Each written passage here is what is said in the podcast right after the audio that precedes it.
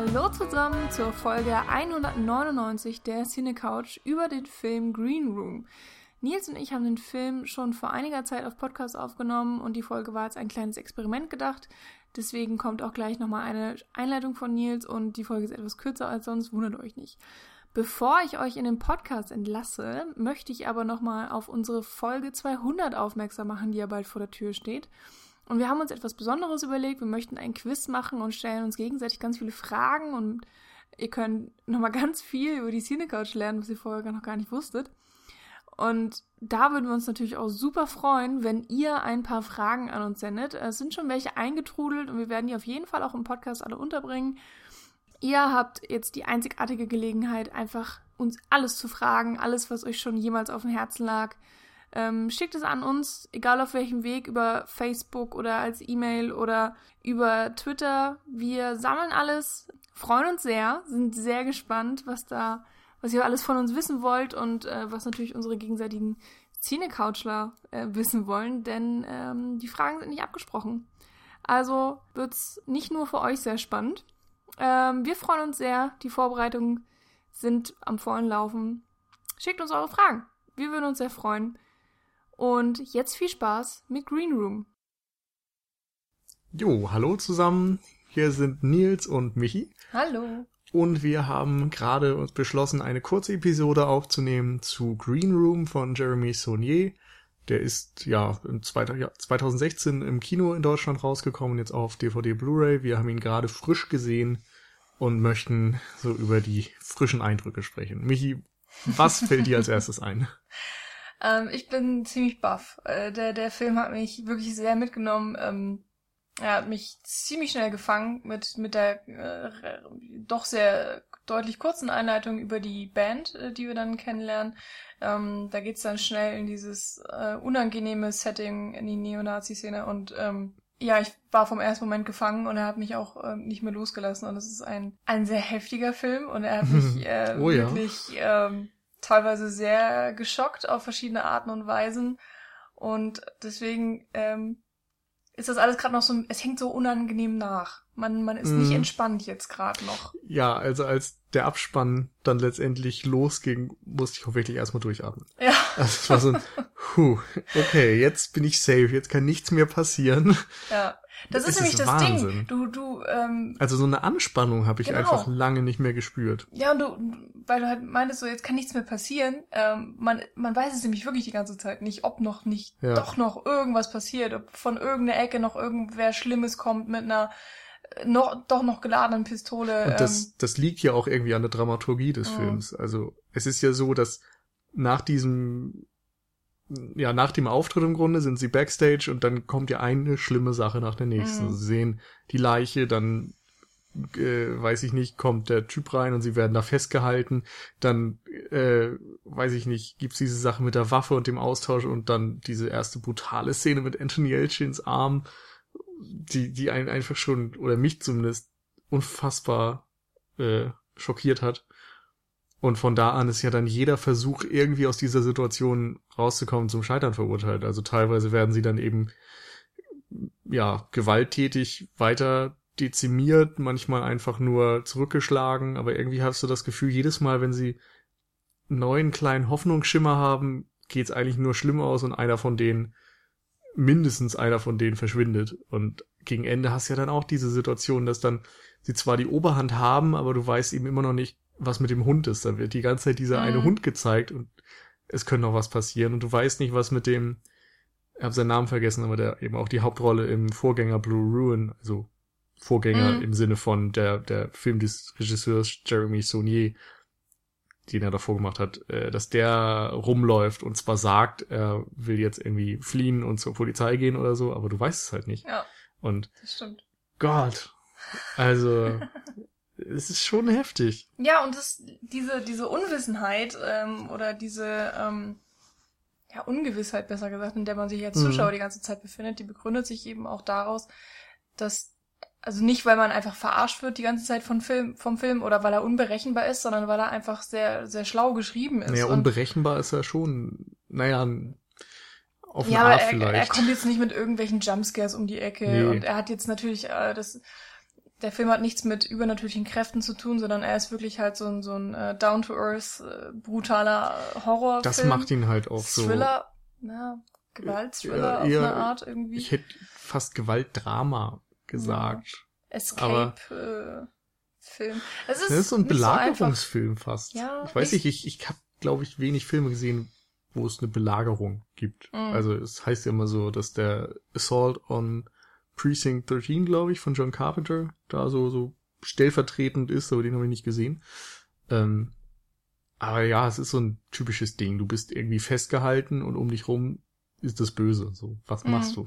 Ja, genau, aber also auf der einen Seite wird man als Zuschauer gerne mal überrascht und man sieht nicht unbedingt kommen, was passiert.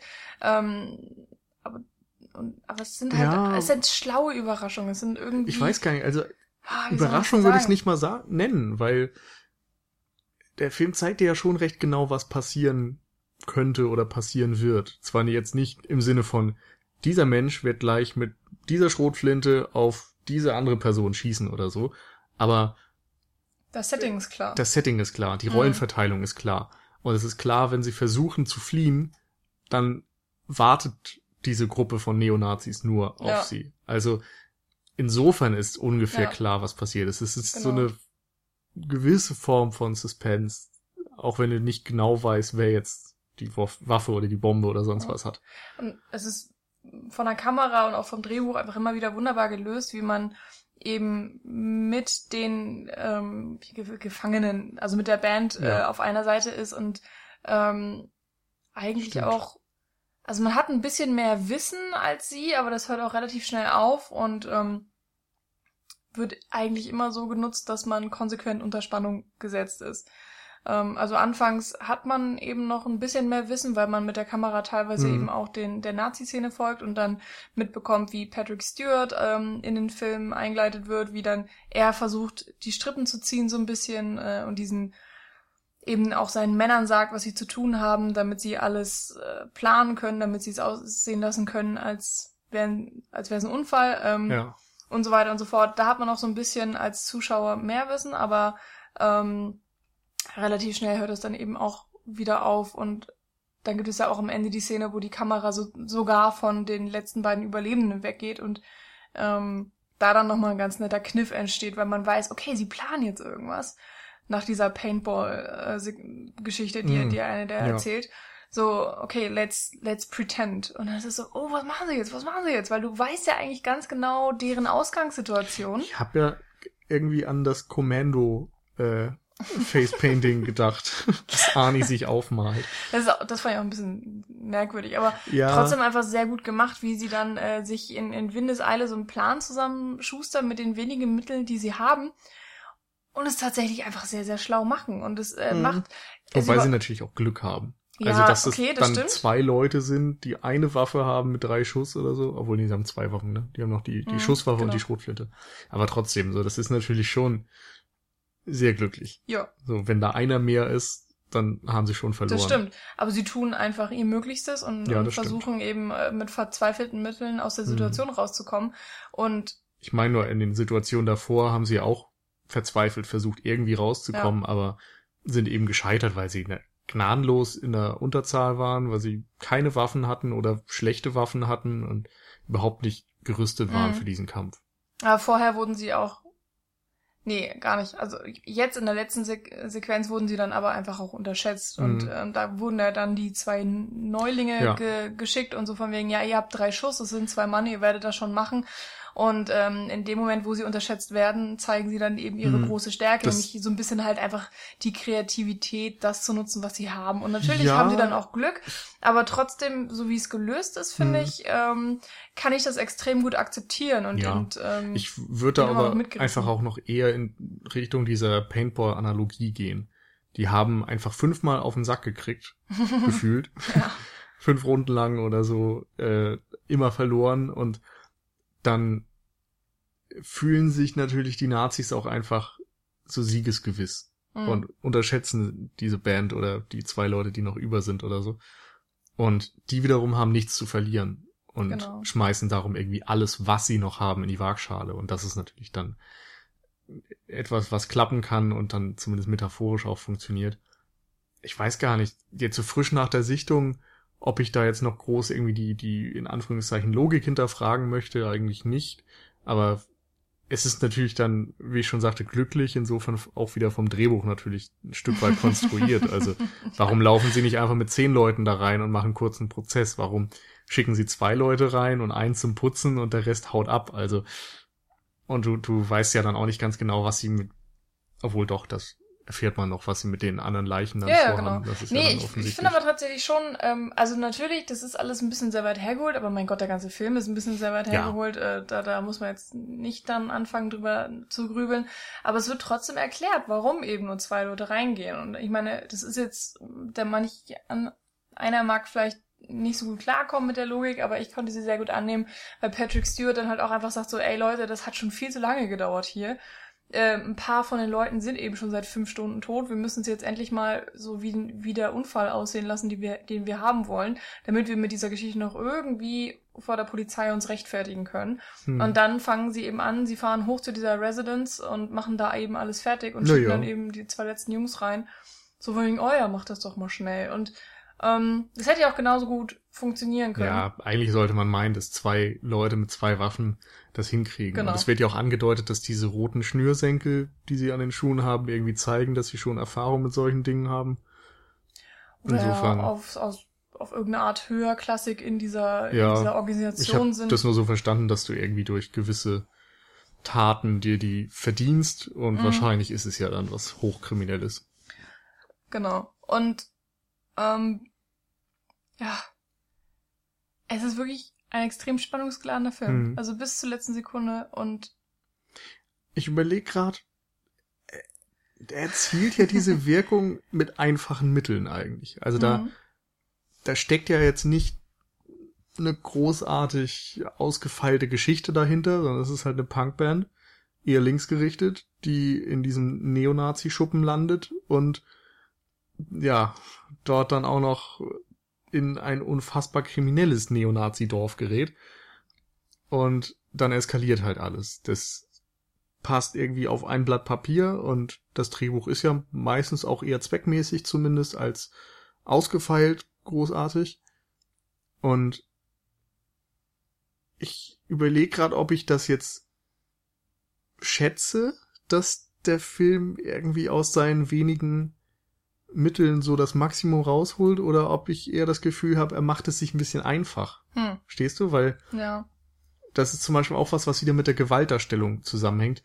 Die Gewaltdarstellung ist übel. Also hm. das ist wirklich nicht feierlich, was hier gezeigt wird. So vor ein paar Jahren wäre das nicht ungeschnitten oh, in Deutschland rausgekommen, muss man ja. auch mal ganz deutlich sagen. Das ist, also ich würde sagen, selbst vor fünf Jahren hätte es da Probleme gehabt. Mhm. Ähm, der, nee, der, also der Gewaltgrad ist auf jeden Fall extrem hoch. Also du siehst ja ganz deutlich Hinrichtungen von Menschenverstümmelungen und, und genau. Ähm, und da ist die Frage, muss man das sehen? Mhm. Und ist das nicht eher so ein bisschen einfach, weil mit brutaler Gewalt kannst du ja immer die Leute schockieren und in diese ja. in in so ein Feeling äh, verfrachten, wie wir es jetzt erlebt haben, dass du irgendwie unter Strom stehst, dass du eben angespannt bist, dass du vor den Kopf gestoßen dich fühlst alles, was da so mit dem hm. Themenbereich zusammenhängt quasi. Und das schafft er eben durch eine ultra harte Gewaltdarstellung und durch eine Situation, die von der ersten Minute relativ klar ist und die einfach so klug vielleicht auch gewählt ist, dass du weißt, da gibt's einfach kein einfaches Entkommen. Hm. Aber ist das jetzt ein Film, der dann wirklich auch das Prädikat klug oder so oder gelungen verdient hat oder macht es sich halt einfach. Also nur als ja, Beispiel, ja. ich könnte mir jetzt auch überlegen, ich mache einen Film über Kriegsgefangene, die irgendwo in einem Kriegsgefangenenlager sitzen und wenn sie dort nicht wegkommen, dann werden sie umgebracht oder gefoltert oder was weiß ich. Mhm. Und ich dann, dann zeige ich das halt auf die übelste, menschenverachtendste Art und Weise, die ich mir vorstellen kann und werde auf jeden Fall eine Reaktion aus dem Zuschauer kriegen. Mhm. Aber ist das dann nachher irgendwie was, was Positives? Ist immer eine schwierige Frage. Ähm, erstmal zum mehr oder weniger simplen Drehbuch. Also ich kann es tatsächlich sehr gut schätzen, ähm, weil ich auch das Gefühl habe, hätten die da noch irgendein, irgendwas mit reingebaut, dann, dann wäre es einfach zu viel gewesen. Ich habe wirklich das Gefühl, der Film wollte einfach nur dieser spannende Schocker sein und nicht mehr. Also er hat sich ja auch nicht unfassbar Mühe gegeben, sich jetzt Zeit für die Charaktere zu nehmen zum Beispiel. Mhm. Ähm, und das fand ich alles vollkommen in Ordnung, weil so wie der Film angefangen hat, hat es einfach gereicht, dass du die Band ein bisschen näher kennengelernt hast, dass du wusstest, so, okay, sie wollen von A nach B. Ein ganz kleiner Einwurf, das fand ich tatsächlich ganz cool. Äh, der hat sich ganz gut in dieses Milieu reingefunden. Also da hat man schon gemerkt, dass auch der Regisseur, der auch das Drehbuch geschrieben hat, ähm, Ahnung von dieser Szene hat. Ich weiß ich, ich empfehle nochmal, äh, auf Letterboxd gab es so ein Q&A mit ihm. Da hat er ganz viele Fragen beantwortet zu seinem Schaffen, zu seinen Lieblingsfilmen, Inspirationen, sonst was. Und ähm, da wurde dann auch ziemlich deutlich, dass er gesagt hat, so er hat früher irgendwie auch in Punkbands gespielt und sowas und hat viele Freunde, die getourt sind mit ihren Bands und sowas. Also der kennt sich in diesem ganzen Hardcore-Punk-Sektor auch sehr gut aus und das merkst du einfach anhand der Dialoge und Situationen. Hm, ja, es wirkt alles ist sehr authentisch. Irgendwie schon, ja. Ob die Neonazi-Szene jetzt authentisch dargestellt ist, kann ich tatsächlich nicht sagen, aber so für mich als absoluten Laien nee, wirkt da, das geht mir jetzt auch mehr um, um, die linke Szene. Also die, dieser ja, Anfang mit der Band, die auf Tour ist und was die so für Musik hört und den ganzen Kram. Mhm. Nee, auf jeden aber, Fall, aber ich finde, man kann ja. sich dann eben auch genauso fragen, okay, wie ist denn die Neonazi-Szene dann dargestellt? Also ja gut, die werden ja halt als hochgradig von, kriminell aber. dargestellt. Insofern ist es schon wahrscheinlich ein bisschen was anderes. Ich glaube nicht, dass Neonazis automatisch kriminelle Drogendealer und Mörder sind. Ja, nee, aber ich finde für ähm, das, was es im Film sein soll, funktioniert es irgendwie und dann hinterfrage ich das irgendwie auch nicht so viel und im Endeffekt ist es immer noch ein Spielfilm und kein Dokumentarfilm. Aber zurück ähm, zu den Charakteren. Also man hat nicht viel von ihnen. Ich konnte mir teilweise noch nicht mal wirklich die Namen merken, aber es hat mich extra auch nicht interessiert, weil ich ja dann irgendwie auch so ein bisschen wusste, dass wir es jetzt hier nicht mit dem ähm, anspruchsvollsten Charakterdrama zu tun haben, sondern eben mit einem ziemlich üblen Horrorfilm. Und da hat für mich dieser simple Ansatz einfach sehr gut funktioniert und der wurde von vorne bis hinten sehr stringent durchgezogen und es hat mir insgesamt, so wie es gemacht wurde, gefallen. Und ähm, kann aber sein, dass es mich dann bei der Zweitsichtung nicht mehr so packt. Dass es mir dann, dass es mir dann vielleicht wirklich zu wenig ist. Wenn ich dann sage so, ach nee, ähm, so beim ersten Mal war ich noch vollkommen drin, weil ich einfach nichts wusste und beim zweiten Mal finde ich es dann vielleicht einfach ein bisschen langweilig. Hm. Kann ich nicht genau sagen. Ist so ein bisschen meine Angst. Ja, und ich weiß nicht, ich glaube, langweilig ist es nicht unbedingt. Ich finde es, wenn dann, eher ein bisschen ärgerlich. Hm. Also, dass der so ein bisschen ja, mani manipulativ, stört. ja, dass man sich dran stört, weil er eigentlich manipulativ ist, weil er halt einfach so schlimme, menschenverachtende, üble Dinge zeigt, äh, da dass du. Ja, okay, aber das hängt ja trotzdem mit dem Ganzen zusammen. Also, ja, erzähl erstmal.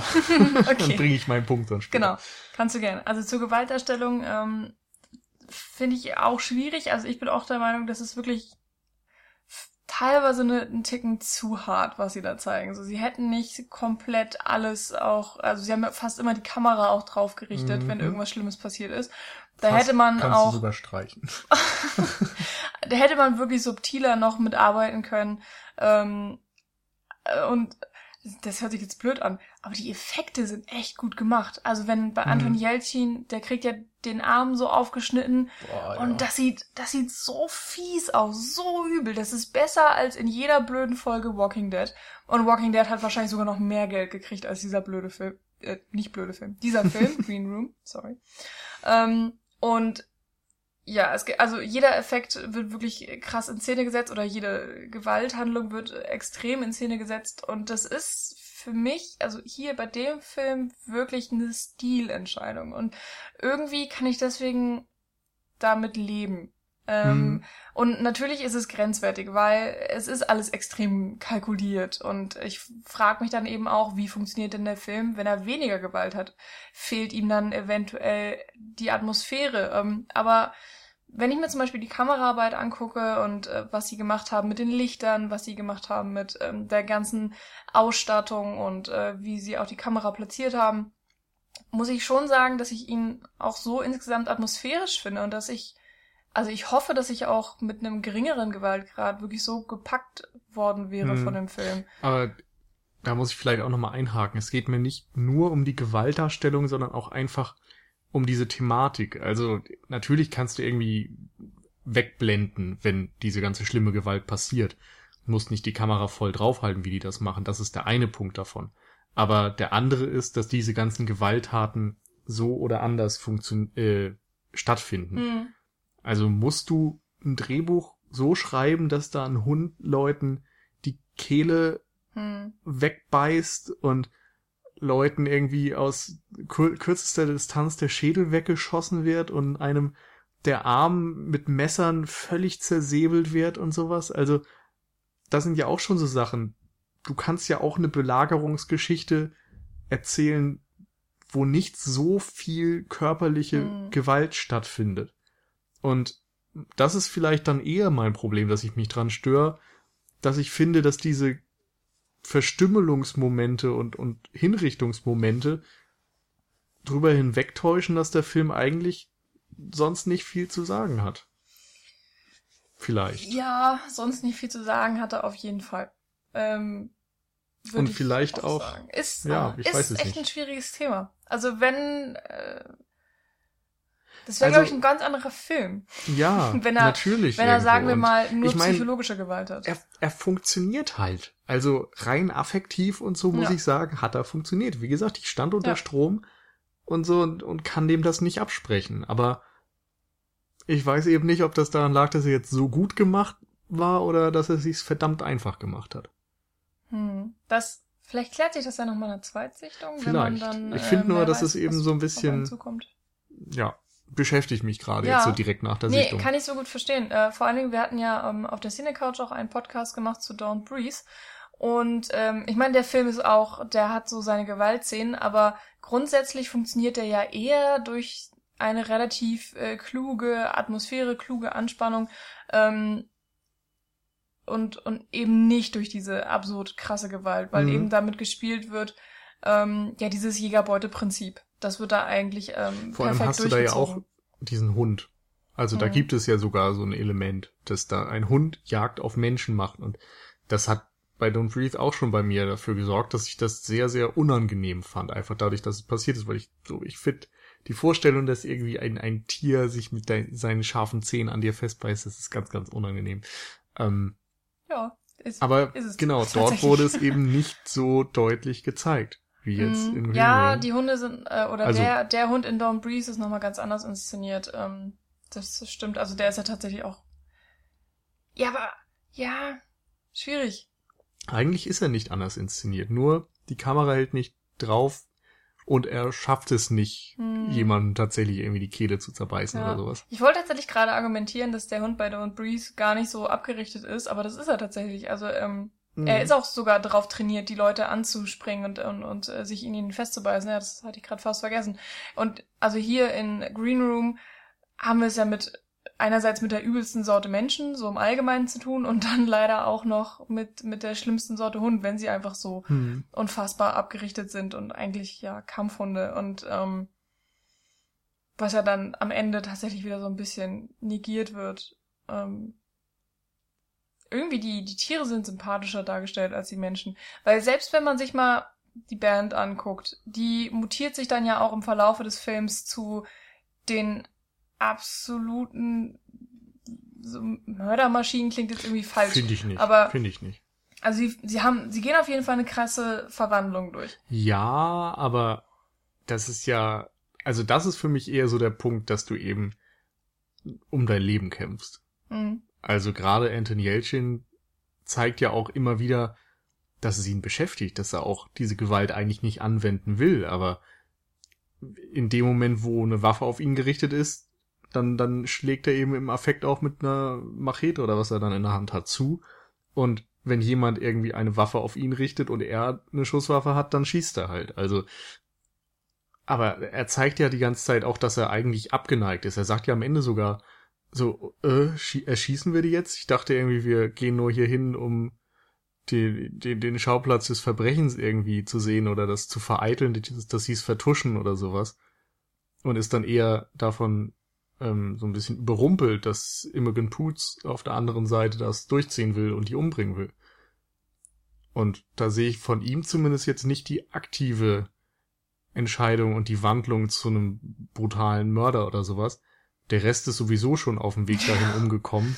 und Ja, hat sich irgendwie nicht viel zu Schulden kommen lassen im Grunde. Mhm.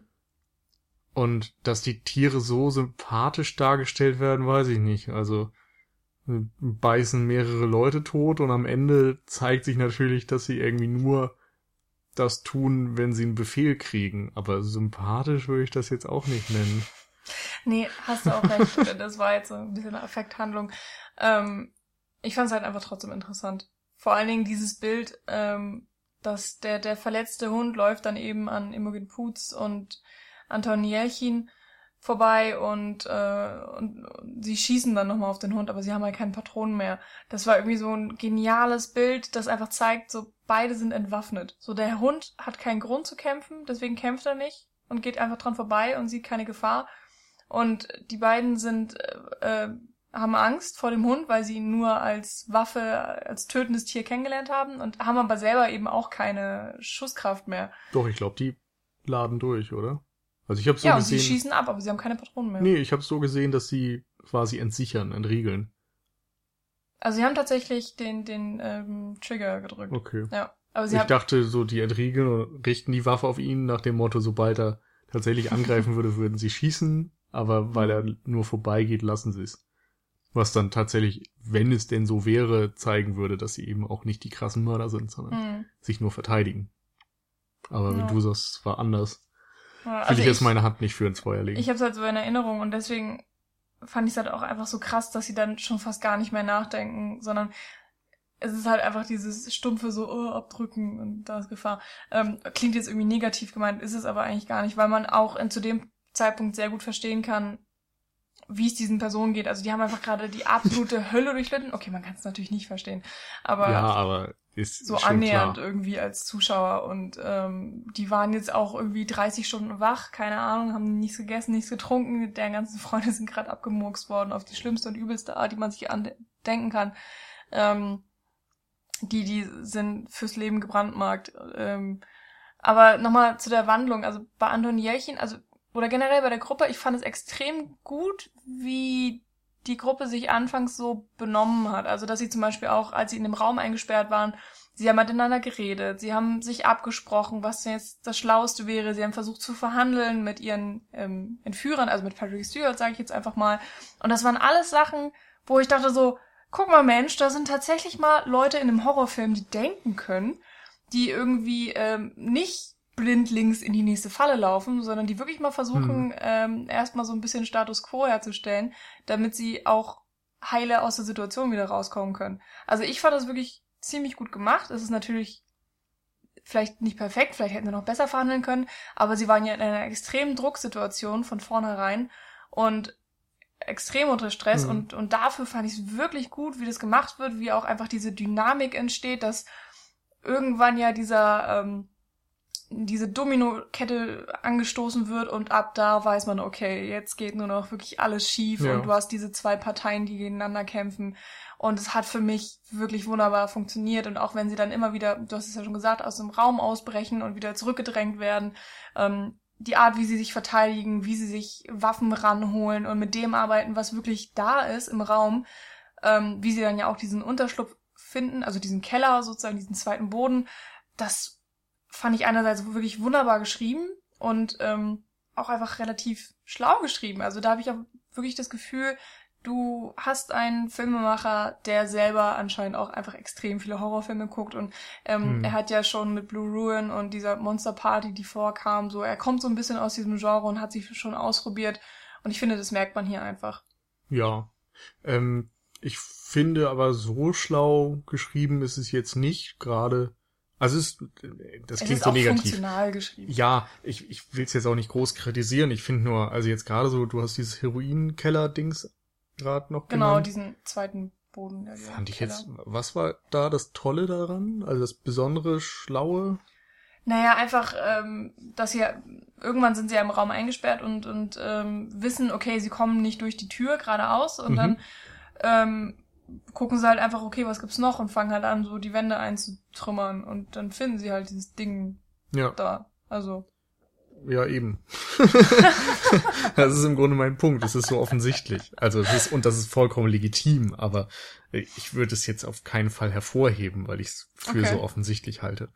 Mhm. Ähm, und gleichzeitig denke ich mir, diese gesamte Operation, also warum das so äh, aus dem Ruder läuft, das finde ich tatsächlich gar nicht so genial erzählt und genial geschrieben und so weiter. Weil es gibt ja immer wieder so Fragmente, dass irgendwie es wegen diesem Heroinhandel dazu kommt und dass ein abgesprochen war, dass während eines bestimmten Songs, dem Fleischwolf, äh, was ich ganz witzig fand, äh, dass dann der Mord passieren soll. Mhm, Und das so- war ja tatsächlich nicht das, was abgesprochen war. Also es war ja so, Sondern? dass man dieses Nazi-Pärchen hatte, ähm, die bei dem Lied Fleischwolf zusammen fliehen wollten. Und das hat dann irgendeiner, ein, irgendein anderer aus der Nazi-Gruppe hat das mitbekommen. Diese, und der hat dann letztendlich das Mädel hint, äh, Backstage umgebracht. Okay, Und damit ja. fängt ja alles an und deswegen finden sie Ja. die Serviette mit Fleischwolf. ja. Ja, vielleicht ist es auch nur mein Ding, aber ich fand, es war halt, also was da genau abging und so, das wurde schon eher so grob erzählt Mhm. und mit, mit dem, wie, wie sagt man das, mit einer groben Klinge oder so, nicht so filigran und, und, äh, Grober Pinsel. ja, wie auch immer. Lassen wir das mit den Formulierungen. Ich habe ja schon Bier getrunken.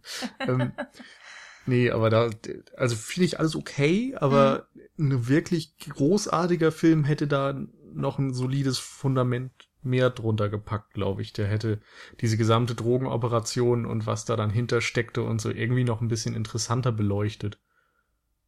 Oder es gleich komplett weggelassen, so Mhm. nach dem Motto, da ist halt eine Leiche und Punkt.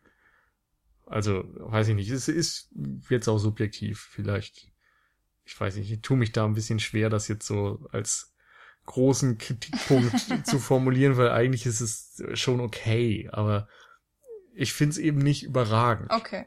So, darum spreche Ja. ich es an. Und das andere, woran ich mich manchmal störe, ist, dass du ständig von Horrorfilmen redest. Findest du echt, das war ein Horrorfilm? Nee, ich ich meine, da sind wir natürlich eh wieder bei einer uralten Diskussion, aber für mich war es absolut kein Horrorfilm. Nee, ich, ich sag's glaube ich nur, weil ich das erwartet hatte ähm, Okay. am Anfang und ähm, wir haben ja anfangs schon gesagt, es ist mehr dieser Spannungs Mhm. äh, Gewalt, Thriller, was auch immer.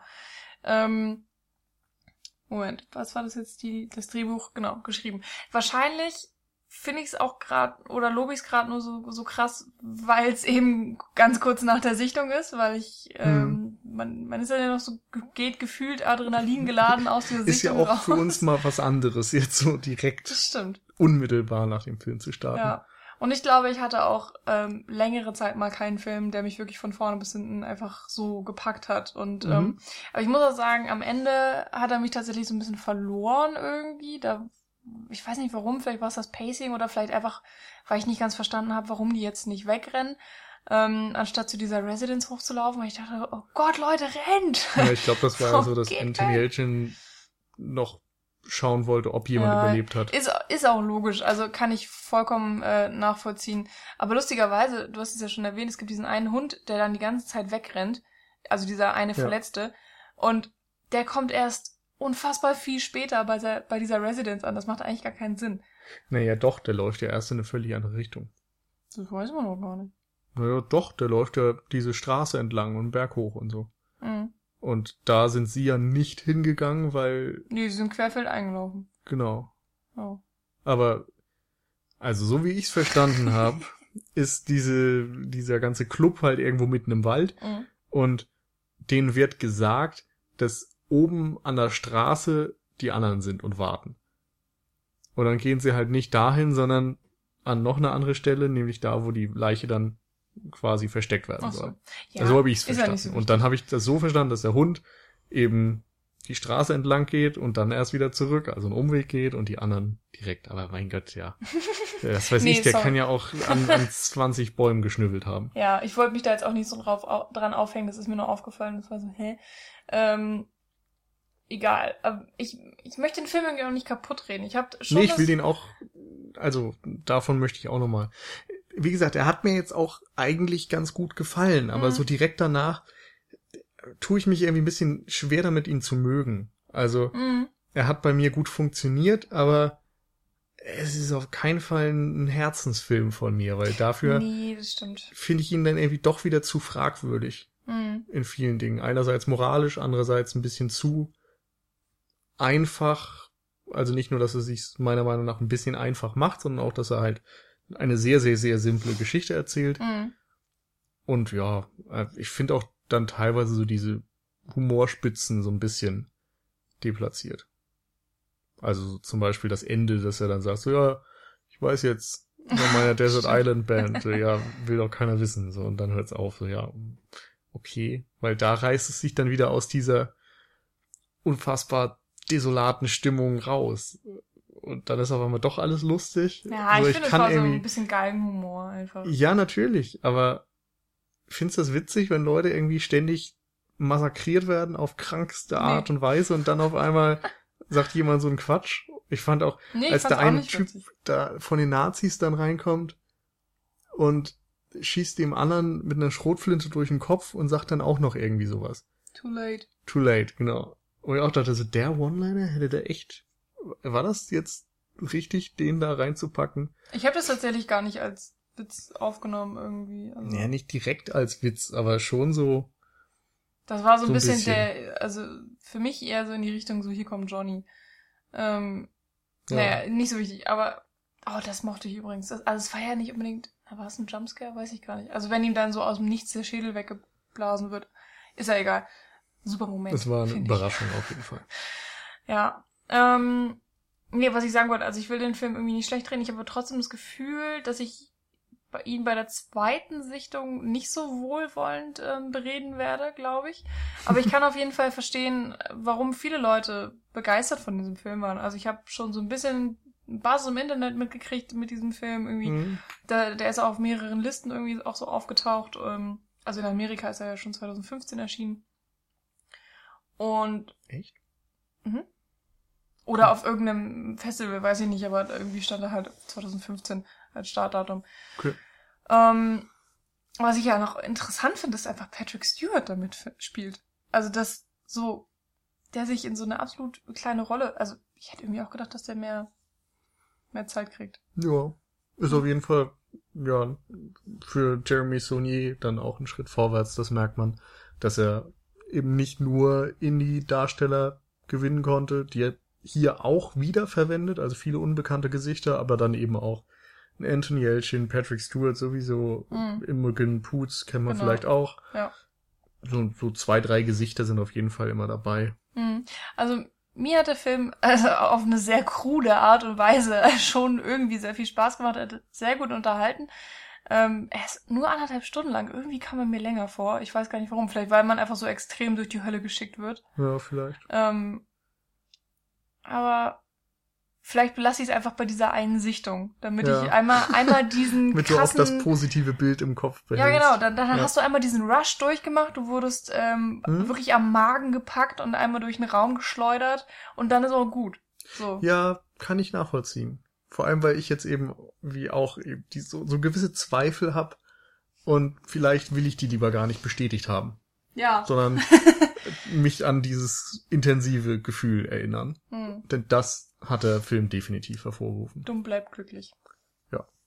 Tendenziell habe ich aber das Gefühl, so Blue Ruin hat mir zumindest jetzt so aus meiner Erinnerung heraus besser gefallen. Hm, bei Blue Ruin hatte ich, glaube ich, so ein bisschen Problem mit dem Pacing. Ich glaube, der war mir stellenweise einfach vielleicht zu langsam oder so. Aber ähm, der hat auch einfach eine extrem interessante Prämisse. Hat mir extrem gut gefallen. Kann man Ja. an der Stelle ja auch nochmal empfehlen für Leute, die. Blue Ruin noch nicht kennen. Den kann man sich gerne mal Ja. angucken. Sehr Wenn man gerade keine Lust auf gute Laune hat. Stimmt, ja. Also Äh, er Jeremy? Saunier ist genau. nicht gut für Nee. äh, Sommertage und Der hat da keinen Bock drauf so, ja, anscheinend. nee. Der holt das Schlechteste hervor. Er hat Aber jetzt gut. auch schon wieder äh, zwei Projekte am Laufen. Also Dann der ist gut wünschen wir ihm beschäftigt. viel Erfolg dabei. Hoffen, es hat euch gefallen. Schickt uns gerne Feedback. Und dann hören wir uns demnächst mal wieder. Genau. Ciao. Tschüss.